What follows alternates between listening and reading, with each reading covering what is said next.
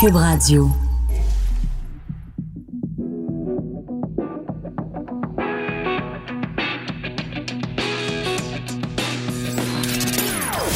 Des opinions bien à elle.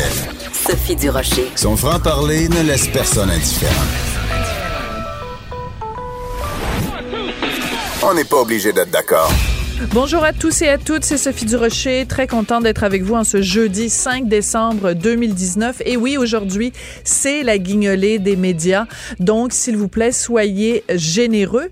Ne soyez pas comme ce, cet employé de la ville qui a euh, mis un petit peu plus tôt aujourd'hui une contravention sur euh, le camion de la Guignolée. C'est notre collègue euh, de TVA, Jean-Philippe Dion, qui a alerté tout le monde sur Twitter. Il vient de donner d'ailleurs une entrevue à mes collègues Maude Boutet et Jonathan Trudeau. Donc, ben oui, un employé de la ville qui est arrivé, qui a vu un camion mal garé, s'est dit, ah ben, m'a donné une contravention.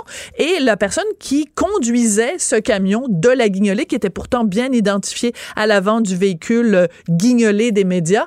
Ce, conducteur, donc, le chauffeur, a négocié, a discuté avec l'employé de la ville qui était en train de faire, euh, la, d'émettre la, la contravention. Et rien à faire. La contravention a quand même été émise. 78 dollars. Moi, j'ai juste deux mots à dire. Bravo, champion. Vraiment, là, bravo champion. Alors, euh, Maude me disait qu'ils sont en contact en ce moment avec le bureau de la mairesse Valérie Plante pour voir s'il n'y a pas moyen de faire sauter cette contravention. Sinon, imaginez l'absurdité de la situation. C'est l'organisation de la guignolée des médias qui va devoir prendre 78 dollars qui serait allé à des bonnes causes pour, et qui va à la place aller enrichir les coffres de la ville de Montréal. Si ça, c'est pas vivre en absurdistan, je me demande bien ce que c'est. On n'est pas obligé d'être d'accord. Joignez-vous à la discussion. Appelez ou textez. 187 Cube Radio. 1877 827 2346. On a l'impression que chaque jour, il y a des nouvelles informations concernant la juge Duval Essler. Cette juge, donc, qui doit se pencher sur la demande de suspension de la loi 21. Euh, et euh, ben, depuis euh, que l'historien Frédéric Bastien a déposé une plainte à la magistrature pour demander qu'elle se récuse, ben, chaque jour, on en apprend un petit peu plus. Et là, cette fois-ci, c'est l'organisme féministe pour les droits des femmes, PDF Québec, qui a mis la main sur des enregistrements d'une discussion discussion donc entre la juge et les, les avocats de ceux qui demandent justement la suspension de la loi 21. Et ces enregistrements-là sont assez intrigants. On va en parler avec Diane Guilbeault, qui est présidente de PDF Québec. Bonjour, Madame Guilbeault. Oui, bonjour. Qu'est-ce qu'on a dans ces enregistrements? D'ailleurs, je, veux juste le dire à nos auditeurs, dans deux, deux, minutes, là, je vais vous les faire écouter deux extraits de ces enregistrements. Qu'est-ce qui vous a choqué, vous, Madame Guilbeault, dans ces enregistrements-là? Ben, comme on avait déjà eu par les nouvelles euh, un rapport de assez détaillé de plusieurs incidents qui étaient survenus pendant l'audition euh, du 26 novembre, euh, notamment sur les, les allergies visuelles, notamment sur la, question pour savoir si le, procureur portait un signe religieux, sur la façon de poser les questions. On, on était déjà un peu au courant, mais c'est la fin de l'audience qui nous a vraiment particulièrement choqués. parce que là, sous, euh, sous un air bon enfant, très complice. Euh, les avocates euh, de la, des plaignantes disent oh, cette valeur, on, on vous verra plus. on a bien aimé ça travailler avec vous. Et la juge dit ah ben c'est pas grave, on va peut-être se revoir encore. Moi je, je vais entreprendre une deuxième, une troisième carrière. Je, je pourrais vous offrir mes services de d'arbitre de, d'arbitre d'arbitre. Mm-hmm. donc puis là ben il dit ah merci. Puis là ben elle dit ah c'est pour tout le monde. Bon, euh, bref, elle est encore sur le banc. Elle n'est pas au café de l'autre côté de la rue. C'est dans le cadre de l'audience.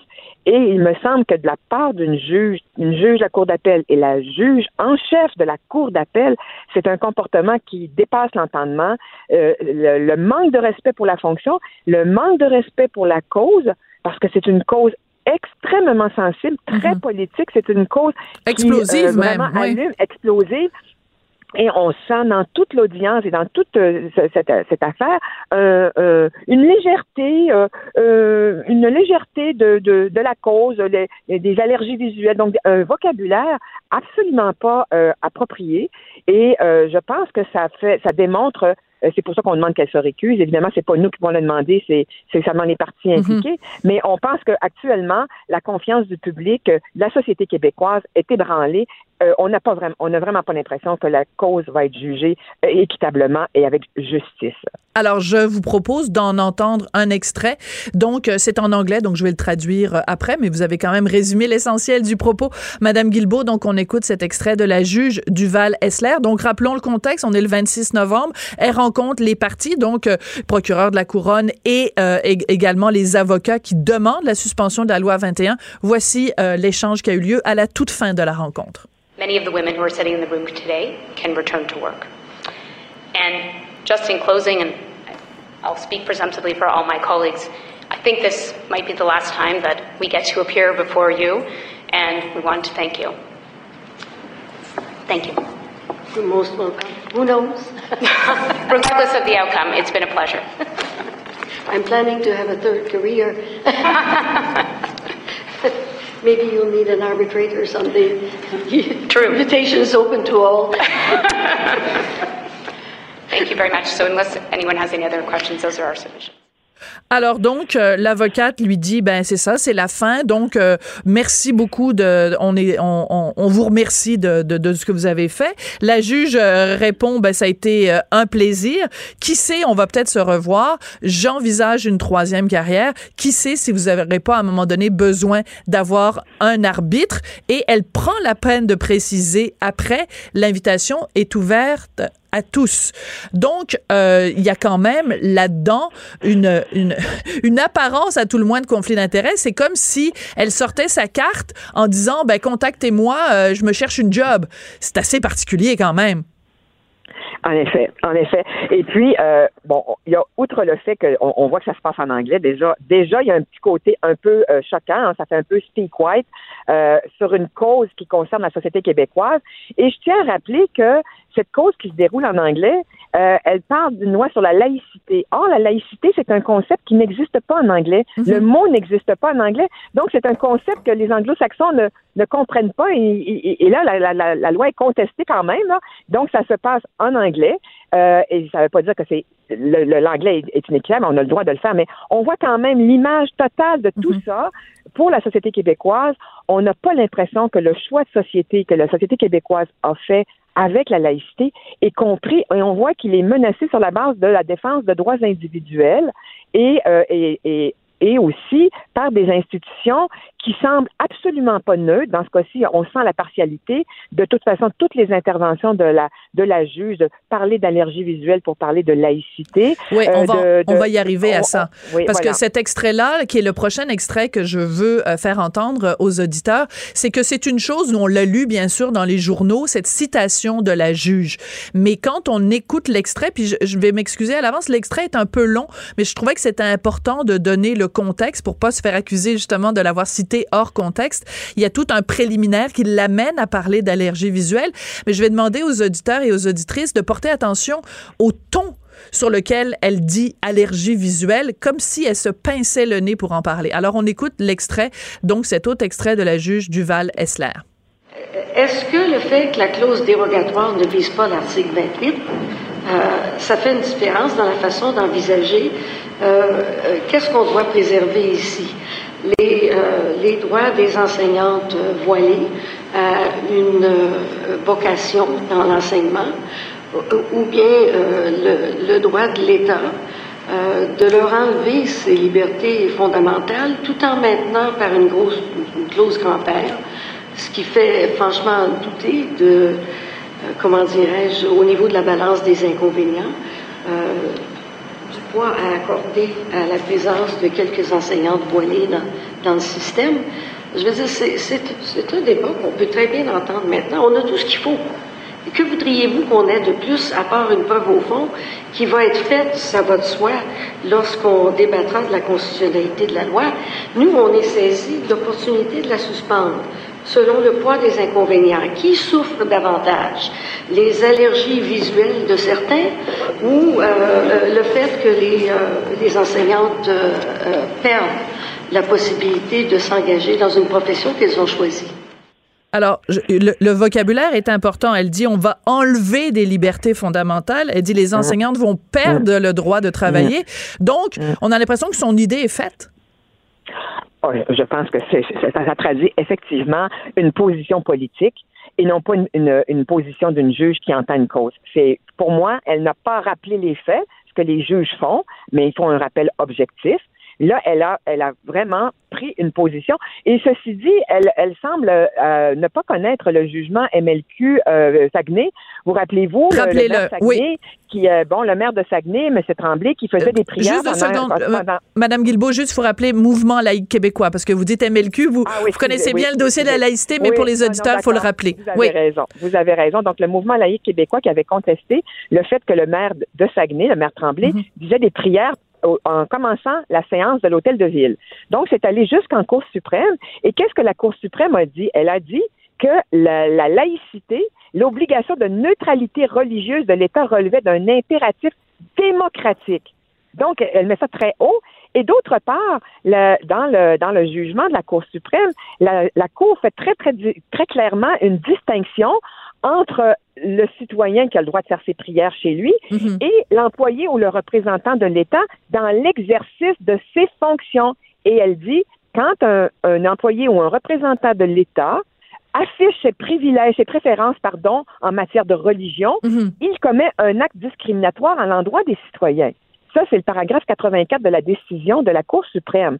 Alors, donc, euh, c'est comme si la laïcité, c'était vraiment un petit caprice de problèmes qui ont, de, gens qui ont des problèmes avec la vue de, de signes religieux, alors que le fondement de la loi, c'est vraiment d'assurer, de protéger la liberté de conscience de tous les citoyens et de s'assurer que les règles religieuses mhm. n'ont pas à faire dans la gestion de l'État avec ses citoyens. C'est ça la laïcité. Et du côté des anglo-saxons, on n'a pas cette même vision. Pourquoi? Parce que l'histoire est différente. Dans les pays euh, latins euh, où la religion catholique a dominé, la séparation entre l'État et la religion, c'est on vise à faire en sorte que la religion ne s'insère pas dans mhm. la gestion de l'État. Alors que les anglo-saxons qui euh, et le monde américain qui, qui est né de pèlerins qui ont fui les persécutions religieuses, on a tracé un mur entre la religion et l'État, mais pour protéger les religieux, de l'intrusion de l'État, ce qui est complètement le contraire de notre vision à nous qui voulons avoir un État républicain qui gère la vie des citoyens en fonction de règles démocratiques et non pas en fonction mhm. de règles religieuses. Oui. Alors, vous le savez, euh, Pascal Bérubé, euh, au nom du Parti québécois, a déposé une demande officielle euh, disant qu'il il, il, demande en fait que la juge se, se récuse.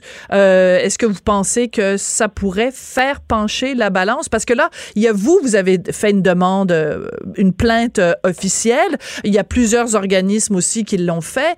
Tout ça a commencé, bien sûr, avec l'historien Frédéric Bastien qui a déposé sa plainte. Mais là, le le fait que le PQ euh, fasse officiellement cette demande, est-ce que vous pensez que ça, ça va être suffisant pour euh, faire pencher la balance? Euh, suffisant, je ne sais pas, parce que c'est sûr que notamment la demande de, de, récusation doit être déposée par des parties prenantes, c'est-à-dire dans ce cas-ci le procureur général, c'est-à-dire Mme Sonia Lebel. Par contre, j'imagine que même dans les milieux de la magistrature, il y a des juristes qui qui sont pas très contents de voir les choses évoluer parce que ça donne pas une très très bonne image de la justice. Ben, moi, je pense que la grande majorité des, juristes, des avocats et des juges euh, sont des gens très intègres qui veulent administrer la justice de façon euh, de façon honnête et de façon euh, de très haut niveau, de haute qualité.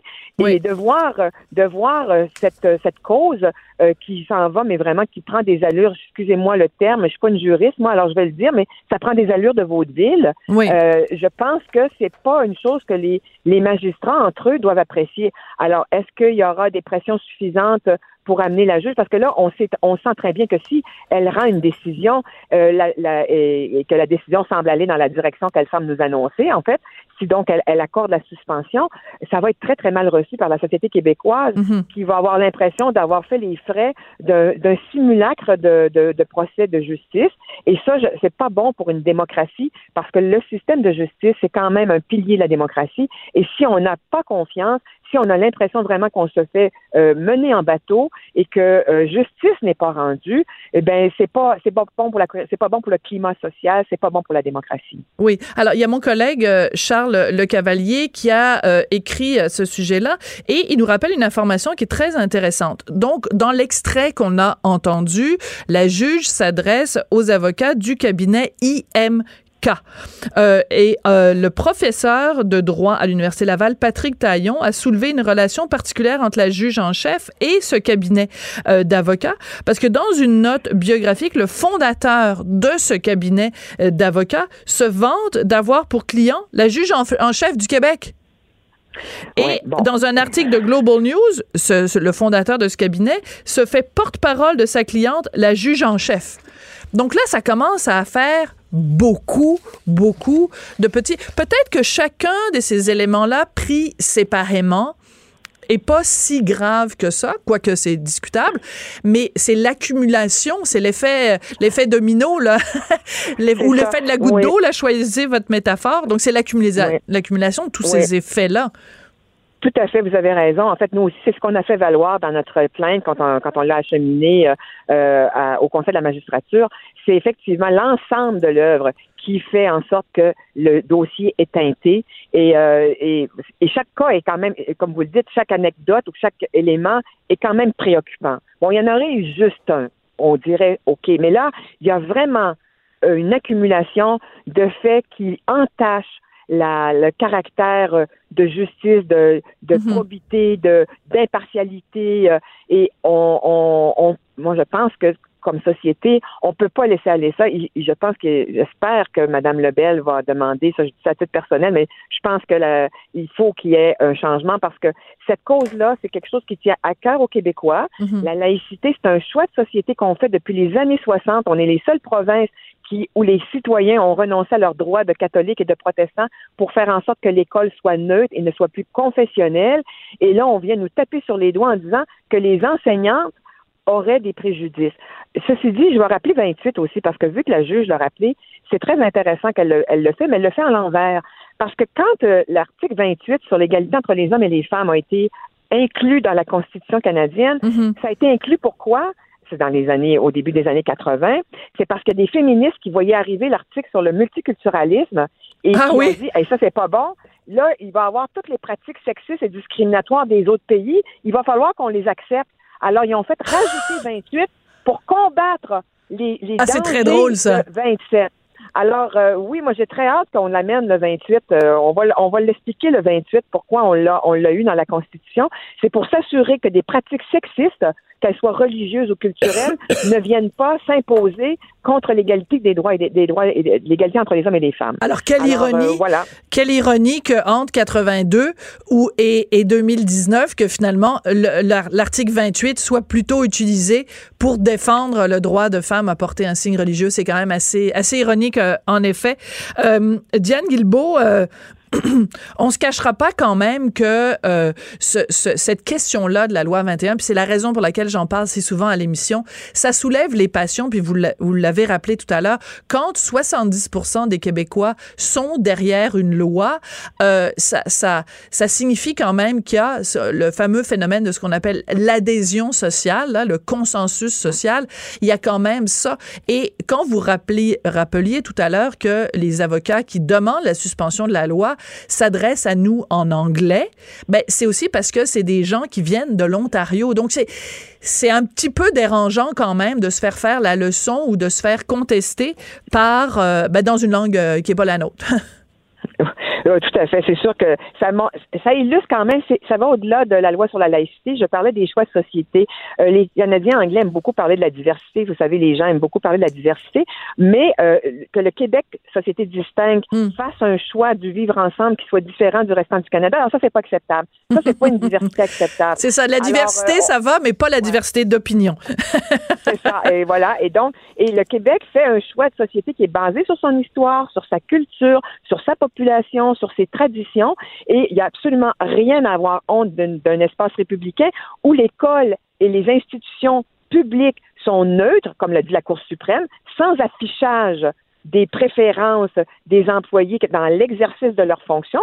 Avant, après, il n'y a aucun problème. La liberté de religion est absolument pas euh, euh, touchée. Et il faut rappeler aussi par rapport à la liberté de religion que dans les piliers de l'islam, le port du voile n'est pas là-dedans non plus. Bon, donc c'est sûr que les gens peuvent l'enlever et euh, donc on, on, sait que dans les heures de travail, partout dans les pays de mm. tradition latine où il y a la laïcité, parce que c'est pas juste au Québec, il y a ça au Mexique, il y a ça en France, et les, les, les femmes musulmanes euh, qui, qui, travaillent, il y en a plusieurs d'ailleurs qui travaillent sans le voile, c'est comme de dire que les femmes musulmanes doivent porter le voile. On sait que la majorité des femmes musulmanes au Québec ne portent pas le voile.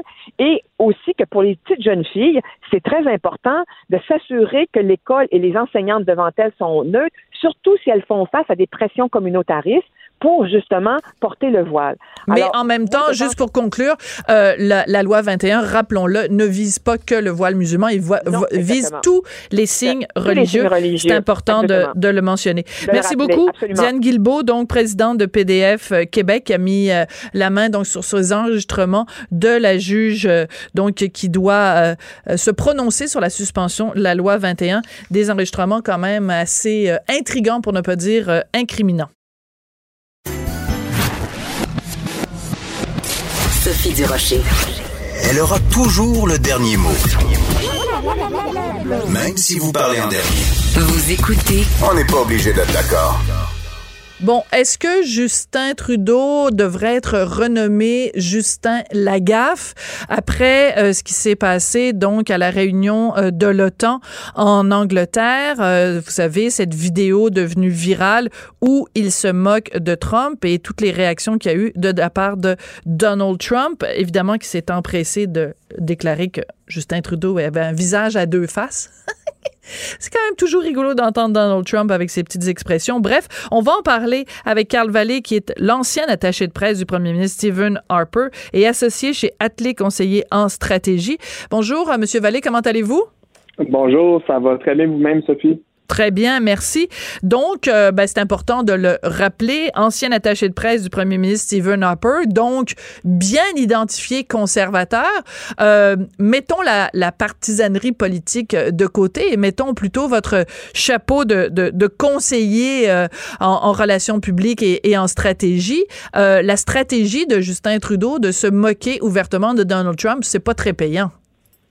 Ben, moi, j'ai bien l'impression, Sophie, que c'était pas quelque chose qui le fait sciemment devant les caméras. J'ai bien l'impression qu'il n'était pas au courant, peut-être, que ce scène-là était filmé. Clairement, euh, il faut que les dirigeants soient briefés sur lorsque les lorsque les différentes euh, caméras sont là, notamment euh, dans le dans le scénario pool. Ce que j'entends par là, c'est que souvent on sait que dans des mm-hmm. événements mondains, il y, a une, il y a une partie de l'événement qui est filmée au euh, tout début. Normalement, les dirigeants devraient être au courant de ça et devraient se comporter en conséquence. Euh, donc, c'est certain que c'est malheureux parce que une des premières responsabilités de tout premier ministre canadien, c'est d'entretenir une bonne relation avec son homologue américain et, et, ce, sans égard aux idéologies politiques, aux partis politiques. On sait que M. Harper était là en même temps que le président Obama. Évidemment, ils sont, ils sont issus de deux familles politiques très, très, très différentes, mais ils trouvaient des façons de s'entendre parce que c'est dans l'intérêt des deux pays de, de, de, de s'entendre. C'est notre allié le plus proche, celui avec qui on fait le plus d'affaires. Évidemment, on est en pleine relation de, de, de, de renégociation pour le, pour le libre-échange. Donc, c'est une relation qui est très, très importante. Puis c'est malheureux de s'antagoniser comme ça, là, comme le, euh, l'homme le plus puissant du monde. On a beau pas l'aimer, euh, il faut quand même euh, faire avec. Et, moi, je vous soumets la thèse suivante, si vous me le permettez. Euh, j'ai l'impression que de telles scènes euh, donnent euh, dans un dans un environnement mondain qui tiennent un verre de vin et qui rient ensemble de Trump, je pense que ça l'aide à la réélection de Trump. Ben je pense que l'électorat de Trump va se délecter de ça. Bon, vous voyez, les élites se moquent de nous, donc on devrait on devrait continuer aussi comme persister à réélire Donald Trump. Oui, mais en même temps, regardez, euh, M. Biden, dans sa publicité, utilise justement ces extraits-là pour montrer à quel point, le sous-texte étant, Trump est tellement un plouc qui fait rire de lui, même euh, parmi les leaders mondiaux. Donc, euh, ça peut être utilisé des, des deux côtés aussi, là. Oui, sauf que souvenez-vous que la publicité de Biden s'adresse aux démocrates, parce que là, ben Biden, lui, n'est pas en train d'essayer de plaire à l'électorat américain euh, euh, at large, si vous me permettez l'anglicisme, mais ce qui vise, c'est la, la nomination du Parti démocrate. Donc, c'est certain qu'il parle à un électorat qui haït déjà Donald Trump. Euh, donc, moi, je vous parle vraiment de l'électorat républicain, la base à Trump, celle qu'il a élue en 2016. Euh, moi, j'ai l'impression que ce genre de, ce genre de, scène-là l'aide plutôt que de lui de que, de lui nuire. Il faut aussi dire, vous avez dit là, comme d'entrée de jeu que c'était drôle qu'il ait utilisé l'expression euh, visage à deux faces. Moi, je trouve ça particulièrement comique parce que j'ai bien l'impression que ça peut être une référence au blackface. Ben ah tiens, j'avais pas vu ça. Donc euh, un côté blanc, un côté noir ou, ou un ben, côté blanc, un côté brun là. Mais euh, mais en même temps, c'est très difficile parfois de, de lire exactement dans la pensée de, de Donald Trump. Parfois, il est vraiment euh, très transparent. Mais tu sais, dans la même phrase, il dit c'est un visage à deux faces et c'est un chic type. he's a good guy. tu sais, c'est comme à la fois une, c'est un peu la douche écossaise, là, le chaud et le froid en même temps. Mais il reste que euh, sais, on n'a pas besoin de, de, revenir en arrière. Je, pense par exemple à la belle époque où euh, Brian Mulroney avait vraiment un lien privilégié et on peut dire vraiment amical avec euh, Ronald Reagan. On leur demande pas nécessairement d'être d'avoir une bromance comme mettons euh, Macron et, Trudeau, mais juste d'avoir des rapports civilisés. Et je pense qu'on ne peut pas dire Donald Trump est quelqu'un qui commet constamment des impairs, qui a, pas de classe, qui sait pas se comporter. Donc, ça nous légitime, nous, de se comporter comme ça à son égard. Je pense que, au contraire, when they go low, we go high, comme disait Michelle Obama. Mm-hmm. Oui, euh, c'est un très, très bon point que vous faites. D'ailleurs, lorsqu'on a eu le plus de résultats en termes de relations euh, canado-américaines, c'était lorsque les deux dirigeants s'entendaient. Euh, on a eu le libre-échange avec euh, évidemment le monsieur Mulroney et le président Reagan, ensuite Bush père. Euh, on a eu aussi de très très bonnes relations à l'époque de Jean Chrétien et Bill Clinton. monsieur Harper et monsieur Obama ont fait beaucoup d'ententes comme sur le sur tout ce qui était l'exportation transfrontalière. Il y a eu plein d'avancées qui ont été faites pour améliorer l'économie mm-hmm. des deux pays. Donc c'est une relation qui est hyper importante. Donc donc, c'est certain que de s'antagoniser comme ça, le président américain, c'est pas idéal, euh, malgré que je peux comprendre aussi le sentiment euh, de, de, de, Justin Trudeau qui, qui sait peut-être pas comment se prendre avec lui, mais j'ai bien l'impression qu'en privé, lorsqu'ils sont tous les deux ensemble, il semble faire bonne impression auprès de Trump parce qu'il y a des bons mots à son égard, mais là, le mm-hmm. problème, c'est que maintenant, Trump va douter de cette, de cette sincérité-là après avoir vu euh, la scène qu'il a vue. Euh, donc, moi, j'ai trouvé ça maladroit. J'ai pas trouvé ça digne euh, d'un dirigeant du G7. Puis malheureusement, ça s'inscrit, à mon avis, dans une longue tendance qu'on voit chez chez chez lui de causer plus d'embarras que de gains lorsqu'il s'en va sur la scène mondiale. on l'a vu en Inde, on a vu dans, plusieurs différents scénarios. Donc c'est malheureux. Mais c'est surtout malheureux que le gars vient d'être réélu à la tête du pays, malgré justement tous ces incidents où il a mm. montré que bon, il était euh, maladroit. Et euh, la dernière fois qu'il s'est présenté à nous, électeurs canadiens, en disant je m'excuse et tout ça, puis c'était l'affaire du, du blackface et du brownface, il a dit à l'avenir, je vais faire plus attention et je pense même qu'il a utilisé, je veux faire preuve de plus d'humilité donc, on, pensait comprendre qu'il avait eu une claque en pleine face et qu'il allait, ça allait lui servir de leçon sur euh, de, de, de, mieux se comporter. Je dis pas que c'est la même chose que de faire un blackface, c'est ce qu'il a fait, mais on se serait attendu que fraîchement réélu, après avoir fait son acte de contrition, que justement il mette en pratique sa, sa, sa supposée leçon d'humilité quand même. Oui, euh, moi, je dois vous dire que j'ai constaté depuis le 21 octobre que sur le plan domestique, Justin Trudeau a fait preuve de beaucoup euh, euh, de, beaucoup de réserve. Je le trouve beaucoup moins éclatant euh, qu'il l'était dans son premier mandat. Puis je trouve que c'est c'est un très, très bon calcul de sa part d'être peut-être un petit peu moins visible. On s'en est rendu compte, par exemple, c'est peut-être anodin, mais il ne s'est pas déguisé à l'Halloween. je, savais que vous alliez là. Ce genre de choses-là est quand même remarqué. Puis je pense que c'est une bonne décision et c'est une bonne attitude par ailleurs. Ouais. Euh, parce qu'évidemment, il est devenu minoritaire, il a perdu le vote populaire, etc., etc.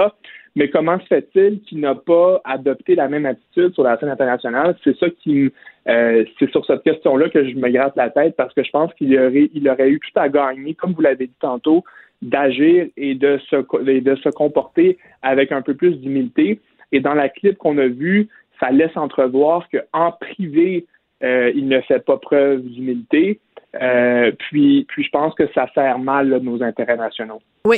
Alors, je veux, je veux revenir sur euh, le point que vous avez mis au début en disant, bon, ces caméras-là sont là pour filmer des événements, donc normalement, elles auraient dû normalement être arrêtées, les caméras. En même temps, je vous soumets la chose suivante. On est en 2019.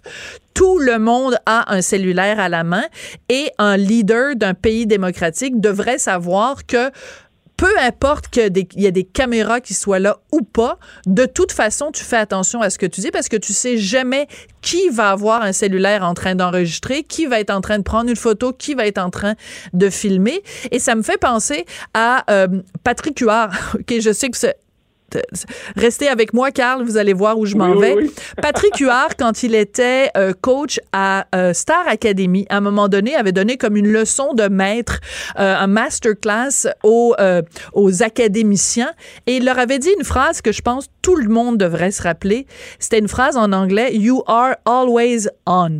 C'était toujours en représentation. Et ce qu'il voulait dire aux académiciens, c'était même si es, euh, tu penses que tu es en coulisses ou que tu peu importe, euh, conduis-toi toujours comme si tu avais une caméra braquée sur toi. Et je pense que Justin Trudeau aurait eu avantage à écouter les conseils de Patrick Huard.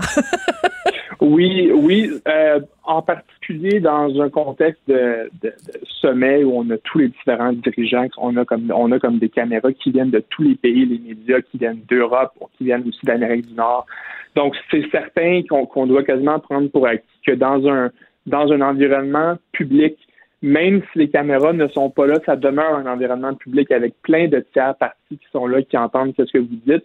Je vais peut-être mettre un bémol à ce que vous dites. Par contre, c'est, je pense que c'est important que les dirigeants puissent euh, avoir des moments où ils puissent être 100% eux-mêmes, où ils peuvent être aussi candides, parce que je pense que diriger et gouverner euh, requiert qu'on puisse avoir souvent des discussions qui soient honnêtes et qui puissent être difficiles et qui requiert également que les dirigeants puissent dire des choses qu'ils ne diraient jamais en public. Oui, mais en même temps, on fait ça, derrière des portes closes.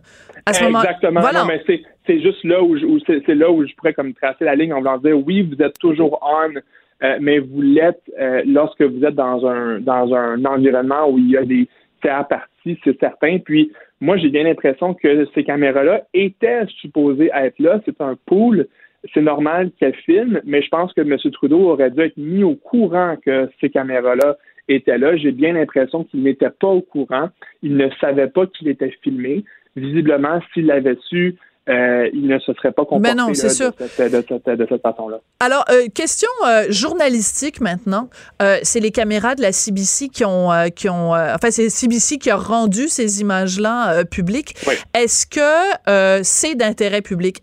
J'entendais ce matin un analyste politique sur les ondes d'une autre station qui disait que lui, il était choqué que les journalistes n'auraient pas dû divulguer ces informations-là parce que ça donnait rien et que ça pouvait justement, au contraire, aider euh, Donald Trump. Euh, est-ce que vous pensez qu'en effet, les journalistes qui avaient la main là-dessus auraient dû le garder pour eux et ne pas les rendre publics? Mais ben, en fait, je pense qu'on a répondu à la question quand on s'est admis tantôt que c'est un événement public. Donc, à mon avis, la réponse, c'est oui, sans équivoque, c'est d'intérêt public je pense que les gens ont le droit de savoir ce que Justin Trudeau pense vraiment de Donald Trump parce que c'est ce que la clip révèle. Euh, puis, puis donc, de cette façon-là, je suis d'accord avec, avec l'analyste pour dire que ça aide M. Trump, par contre, mais ça ne veut pas dire que d'aider M. Trump, on devrait retenir des éléments qui seraient autrement d'intérêt public. Mais oui, parce que sinon, à ce moment-là, on, on, on, fait plus de la, du journalisme, on fait de la politique. Parce qu'il y a certaines informations qu'on qu'on rend publiques parce que ça sert une cause à laquelle on croit, puis euh, ben une cause à laquelle on croit pas, on rend pas les événements publics. C'est plus du journalisme, c'est de la politique, là. Non, mais c'est ça. Puis je pense que je pense que dans ce cas-là, la, la CBC s'est très très bien comportée. En fait, ce qui est arrivé, c'est que c'est un des producteurs de la CBC qui a regardé euh, le, les images du, euh, du, pool, Et là, il a remarqué la conversation et même il a même remarqué qu'on pouvait l'entendre. Donc, c'est facile de créer les sous-titres. Puis, évidemment, c'est de l'information qui est assez explosive. Puis là-dedans, M. Johnson, M. Macron ont un assez beau jeu parce qu'ils ont le dos tourné, donc on ne sait pas ce que eux Exactement. Euh, donc eux autres sont peut-être morts de rire ce matin là, euh, mais mais c'est vraiment c'est vraiment Trudeau qui a, qui a, joué le mauvais rôle là-dedans parce que ça a vraiment fait le tour, Sophie. Hein, ça a fait le tour des médias. Ah non, non, mais c'est partout, partout, partout, là. Ouais. Ah ouais, ça fait ça fait vraiment le tour du monde. Surtout qu'il est très bon comédien, fait que quand il imite les gens de l'entourage de Donald Trump et qu'il dit en anglais I, I, could see their jaw drop, j'ai vu leur mâchoire tomber, il fait vraiment le geste. Ben c'est quand même un ancien professeur de théâtre, Justin Trudeau. Euh, Carl Vallée, Carl Vallée, merci beaucoup. Peut-être qu'il va avoir une job à Hollywood après ce clip-là. Euh, Carl Vallée, ancien attaché de presse du premier ministre Stephen Harper et associé chez Atlee, conseiller en stratégie. Merci beaucoup d'avoir réagi à cette vidéo devenue maintenant virale. Écoutez, on n'est pas obligé d'être d'accord. Avec Sophie Durocher. La vraie reine des arts et spectacles. Vous écoutez. On n'est pas obligé d'être d'accord. On parle de 250 000 personnes, selon certaines évaluations, rassemblées à Paris pour euh, manifester contre un nouveau régime de retraite. Il y aurait 450 000 personnes euh, très, très, très fâchées aussi dans différents endroits en France. On va en parler pour comprendre ce qui se passe. Rachel Binas, elle est journaliste indépendante. Elle écrit pour Marianne, pour l'Express. Et elle est euh, en direct, je pense, de une des manifestations qui a lieu à Paris. Bonjour, Rachel. Bonjour, euh, vous pensez bien, en effet, euh, je... suis à la manifestation principale, enfin là je me suis mise un petit peu à l'écart. Oui, parce que sinon euh, on vous entendrait pas. Rachel, on a l'impression que manifestation et France ça va ensemble, grève et France ça va ensemble. Qu'est-ce qu'il y a de particulier avec cette manifestation-ci et ces journées de grève? Parce que la ville est complètement paralysée là. Tout à fait, on a quasiment plus de commun hein, euh, du fait de, de, la grève. Euh, beaucoup de rues sont bloquées. Alors là, c'est une réforme un petit peu particulière. Certes, depuis un an, on a ce qu'on a appelé le, mouvement des Gilets jaunes. Hein, mhm. qui euh, opère chaque samedi et puis là là les chiffres sont assez sont assez incroyables hein. le nombre de participants est très impressionnant dans les rues euh, vous l'avez dit 250 000 selon un syndicat bon peut-être mais, mais honnêtement, euh, honnêtement, c'est impressionnant. Euh, ben là, il s'agit en fait de la, la, la, mère des réformes, si je puis dire, de Macron, la réforme des retraites. Il en avait fait euh, un petit peu son cheval de bataille pendant la campagne. Aujourd'hui, il la présente, mais il la présente sans la présenter, si je puis dire, dans la mesure il y a un très très gros flou autour de cette réforme qui inquiète et qui a de quoi inquiéter euh, parce qu'on aura peut-être l'occasion de revenir sur certains points. Euh, les enseignants vont perdre a priori, a priori, hein, c'est toujours très difficile quand les contours, voilà, quand un, un flou est euh, perdure autour du, du, texte. Les enseignants devraient perdre entre 300 et 600 euros par mois de retraite. Euh, ça doit faire peut-être 800 ou 900 dollars canadiens. Hein. Oui, c'est entre 450 et, et 800 dollars, oui. Voilà, et puis à cela s'ajoute la question, une question phare, celle de la pénibilité. Or, Macron a déclaré que il n'aimait pas le mot, je cite, il n'aimait pas le mot pénibilité parce que ça sous-entendait que le travail pouvait être pénible. Et ben en fait, force est de constater que c'est le cas pour un certain nombre de professions, euh, c'est-à-dire ben, le, le les, par exemple, les personnes qui ont des charges à porter, ça peut être également les femmes de ménage, les caissières, etc. Et cette réforme semble omettre ce point crucial qui est donc la question de la pénibilité du travail. Donc, ce qui veut dire, c'est que les gens qui ont un travail plus pénible devraient avoir le droit de prendre leur retraite plus tôt sans être pénalisés, c'est ça? D'accord. Exactement. Pour une raison très simple, hein, déjà, entre, en France, entre un ouvrier et un cadre, l'espérance de vie est de 6 de six ans réduite. Ah un oui. Ouvrier vit ah. de six années de moins qu'un cadre. Donc il me semble tout à fait normal euh, que certaines personnes, en effet, travaillent un peu plus, la durée de vie s'allonge, mais que bon nombre d'autres puissent prendre une retraite anticiper entre guillemets à taux plein, même à 58, 59 ou 60 ans, euh, quand on fait des travaux particulièrement pénibles. En effet. Alors c'est quand même assez particulier ce qui se passe en ce moment. Écoutez, même la Tour Eiffel et euh, plusieurs des principaux musées de Paris sont totalement ou euh, partiellement fermés. pour que la Tour Eiffel soit fermée, il faut vraiment que l'heure soit grave. oui, c'est un symbole. On aime l'allumer, on aime euh, Pour toutes sortes de causes, ouais. Hein, exactement, à travers la Tour Eiffel. Euh, en effet, il y a aussi bon nombre d'écoles aujourd'hui qui étaient fermées, hein, ce qui est, c'est assez rare hein, aussi, hein, euh, des écoles primaires, euh, etc. dans Paris et ailleurs. le pays, pour certains, peut paraître, en tout cas dans certains coins, paralysé. paralysé peut-être, mais euh, pour les manifestants, euh, bah, la cause est la cause est noble, la cause est juste. Absolument. Ben Rachel, merci beaucoup de nous avoir euh, fait ce petit bref coucou de Paris pour nous tenir au courant de la situation. Et puis, ben allez retourner à votre travail de, de journaliste et de reporter sur le terrain. Et ben, ça va nous occuper puisque ça va nous occuper à mon avis un certain nombre de, de jours. Ben oui. Là, la RATP a dit qu'elle prolongeait, c'est-à-dire les transports en commun de, de, de Paris, d'Île-de-France euh, prolonge euh, et, et, pense même prolonger jusqu'au 31 décembre leur mouvement. ah oui, donc pas de métro, pas d'autobus à Paris euh, jusqu'au 31 décembre. alors à voir si un service minimum ne sera pas organisé, mais en tout cas, ça annonce des journées encore bien remplies. Bon ben bonne chance et, et bon et bon bon courage et puis merci, merci d'avoir pris le temps de sortir de la manif pour venir nous parler, Rachel. Je vous en prie, merci à vous. Merci. Elle réagit, elle rugit. Elle ne laisse personne indifférent.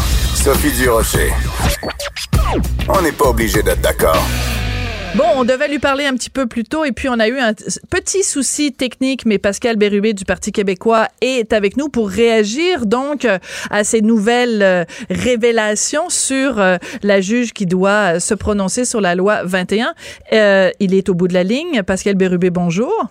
Bonjour. Bonjour. Alors, Pascal, deux choses. Monsieur Bérubé, deux choses. Premièrement, officiellement, aujourd'hui, vous avez demandé à la ministre de la Justice de donner instruction à ses procureurs de demander la récusation de la juge Duval-Essler. Pourquoi? Ça s'impose euh, depuis euh, quelques jours. Un nombre de révélations indique qu'elle ne peut assurer son rôle de juge dans une cause si importante euh, compte tenu euh, des doutes sur son impartialité, sur son indépendance, sur l'orientation personnelle qu'elle a à l'égard de cette cause. Euh, encore hier, de nouveaux éléments ont été portés à notre attention où elle s'est portée volontaire une fois sa retraite prise pour assister les opposants. ça s'ajoute à ce qui a été révélé en, au cours des derniers jours. Donc, tout ça milite pour, je dirais, une intervention de la ministre de la Justice qui a le pouvoir de demander à ses procureurs euh, d'entreprendre une procédure de récusation pour que ce soit un autre juge qui puisse officier sur ce cas. Alors, euh, le, gouvernement semble préoccupé. Nous, on est plus que préoccupés. On pense qu'il faut poser un geste. Mm-hmm. Et je suis allé réitérer à la ministre de la Justice euh, au début de la période des questions pourquoi on a fait ça? Et je lui ai demandé là, de, de s'y attarder et qu'elle aura une décision importante à prendre au cours des prochaines heures. Et comment elle vous a reçu? Mais évidemment, je peux pas révéler, sinon de dire ah! que. Non, mais je peux dire une chose. Oui, allez-y. Elle, euh, évidemment, ne peut pas en discuter publiquement. Si elle prend une décision, on va la prendre en même temps. Bon, je suis pas dans, le secret des yeux, mais je voulais lui expliquer ma démarche. Et euh, j'aurais aimé mieux pas avoir à faire ça parce que chaque fois que le, politique a à, poser un, un, jugement sur le juridique, c'est pas souhaitable. Mais là, il en va de la bonne gouverne de la justice au Québec de la nécessaire confiance qu'il faut conserver. Mhm. Et euh, bon, avec les, faits connus, et puis il n'est pas impossible que d'autres faits apparaissent prochainement. Ah, qu'est-ce que vous laissez entendre? Qu'est-ce qu'on doit comprendre entre les lignes, M. Bérubé? On, m'a informé là, qu'il n'est pas impossible là, que prochainement on apprenne d'autres choses quant à, euh, disons, euh, l'attitude de la, de la juge quant au dossier là, du euh, projet de loi 21. J'en sais pas plus, on m'a prévenu ça. D'accord. Euh, il y a beaucoup de gens qui font des liens, ils font 2 plus 2 égale 4. Frédéric Bastien, qui est euh, ce professeur d'histoire, donc qui a tiré la sonnette d'alarme et qui a déposé la plainte à la magistrature contre euh, la juge du Val-Esler, laisse un flou, un petit flou sur la possibilité qui se présente à la direction du Parti québécois. Est-ce que il est en conflit d'intérêts? Est-ce que vous pensez que ça teinte sa démarche? comment vous voyez ça? Je ne crois pas. Il faut juger sur, je dirais, sur la preuve, sur l'argumentaire, indifféremment d'où ça provient. Et manifestement, il, il a vu juste à, bien des égards, il a remarqué ça. Et là, maintenant, c'est partagé par euh, des gens de calibre, mm-hmm. par des juristes là, de la trempe de Patrick Taillon, euh, par plusieurs autres aussi. Donc, c'est maintenant partagé, cette, euh, cette préoccupation dans la communauté juridique, chez les observateurs politiques. On, on, est vraiment au, point de rupture. Et c'est là que moi, je, je suis, je dirais, la procédure. J'interpelle la ministre de la Justice, sachant qu'elle peut donner euh, des, consignes à ses procureurs dès aujourd'hui d'amorcer les procédures de récusation. C'est assez exceptionnel, mais c'est une procédure qui est normale dans des cas comme ceux-là. Mm. Euh, je veux bien qu'elle ait annulé sa participation, pour l'instant, en fait, retardé ou reporté sa participation à, à, une conférence avec un groupe qui s'était déjà positionné sur cette loi, mais ça suffit pas. Euh, vous avez eu l'enregistrement sonore, vous avez euh, lu euh, plusieurs éléments. Donc, pour un enjeu aussi sensible, il y a plusieurs autres juges au Québec qui peuvent officier. Alors, dans ce cas, je trouve ça malheureux pour cette juge, mais on nous demande, nous, d'être, de faire attention à ce qu'on dit en politique. C'est la même chose et encore davantage dans la magistrature. Oui, parce que vous faisiez référence tout à l'heure euh, à M. Taillon, donc euh, qui est professeur de droit à l'université de Laval. Patrick Taillon, lui, il a soulevé euh, quelque chose d'assez particulier, c'est que la juge en chef du Val Essler a, semble-t-il, une relation avec le cabinet qui est le cabinet qui s'est présenté devant elle, le cabinet d'avocats mm-hmm. IMK, qui donc demande la suspension de la loi 21. Dans une note biographique, le fondateur du cabinet se vante d'avoir pour client la juge en chef chef du Québec. Ça, comment ça ressemblait à du copinage, là? C'est, euh, ça fait plusieurs éléments qui, euh, qui font douter. Puis déjà, là, le, doute, c'est, euh, c'est déjà très mauvais. Imaginez l'accumulation de ces doutes qui se superposent. Dans un monde idéal, elle prendrait cette décision. Manifestement, c'est pas le cas pour l'instant. Donc, moi, je fais appel aux politiques et le politique, en ce qui me concerne, c'est la ministre de la Justice, qui est une élue au même titre que moi. Elle a de grands pouvoirs, de grandes responsabilités. Donc, euh, je souhaite, moi, qu'elle donne ses consignes. Peut-être l'a-t-elle déjà fait. On l'apprendra quand ça sera connu. Mais il, m'apparaît que quelqu'un devait parler au nom de toutes ces personnes qui, doutent de l'impartialité euh, de la juge en cette matière et on, a souhaité envoyer ce message très fort. On aurait aimé être supporté par les autres formations politiques, bien que je me fais pas beaucoup d'illusions sur euh, le Parti libéral et surtout Québec solidaire. Euh, récemment, Gabriel Nadeau-Dubois euh, avait un a, tweeté là à M. Pallister qu'il n'aidait pas beaucoup la cause de ceux qui contestent. Alors je lui ai posé la question êtes-vous de ce nom J'ai jamais eu de réponse. Ça m'a inquiété. Oui, ça c'était assez particulier. Brian Ballister, donc euh, premier ministre du, du Manitoba, qui se, qui a fait donc cette annonce dans les dans les journaux euh, québécois pour euh, recruter finalement des gens qui voulaient fuir le Québec à cause de la loi 21. Et en effet, ça aurait été bien que Québec solidaire se montre un petit peu plus solidaire justement.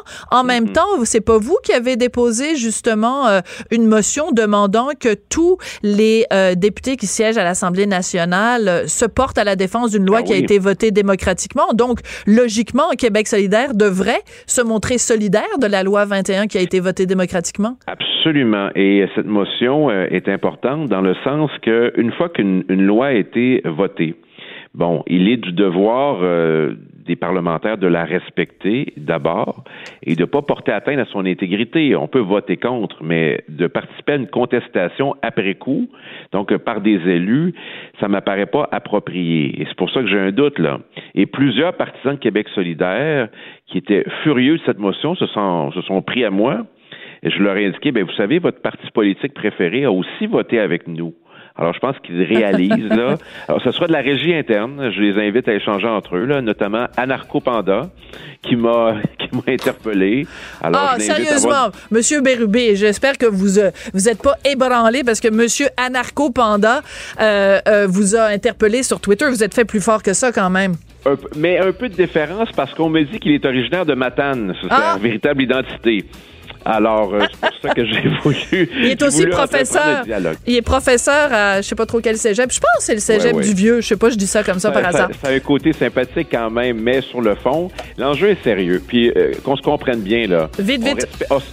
on, respecte les tribunaux, mais on veut qu'ils soient impartiaux. Ils porteront un jugement, on en portera un autre. Mais dans ce cas-ci, la juge Duval Essler doit se récuser.